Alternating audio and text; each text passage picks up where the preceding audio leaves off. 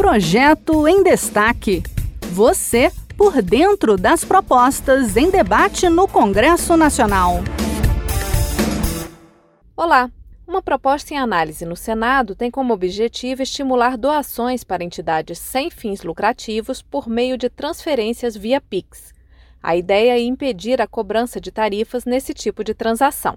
Vamos saber os detalhes na reportagem de Isabel Dourado, da Rádio Senado. A proposta tem como objetivo impedir a cobrança de tarifas no contexto do sistema de pagamentos instantâneos PIX, nas doações feitas por cidadãos ou empresas a entidades da sociedade civil e institutos de pesquisa sem fins lucrativos. A autora do projeto, senadora Mara Gabrilli, do PSDB de São Paulo, afirmou que a ideia surgiu depois que a Associação de Captadores de Recursos questionou o Banco Central, que confirmou que as doações recebidas podem ser taxadas. Grande parte dos recursos obtidos por essas organizações é oriunda de doações particulares. Qualquer ônus que recaia, direto ou indiretamente, sobre as doações é um fator que, que desestimula os doadores e que ainda retira a renda que deveria ser investida em prol de toda a sociedade, sobretudo dos mais vulneráveis.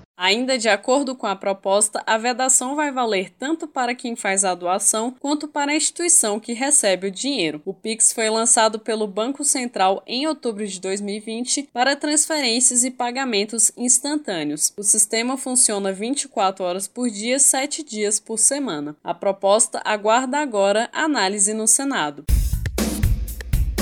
Este foi o projeto em destaque. A cada edição, a gente traz uma proposta em análise no Congresso Nacional. Você pode acompanhar o andamento desses projetos e opinar sobre eles em senado.leg.br barra e-cidadania. Até a próxima!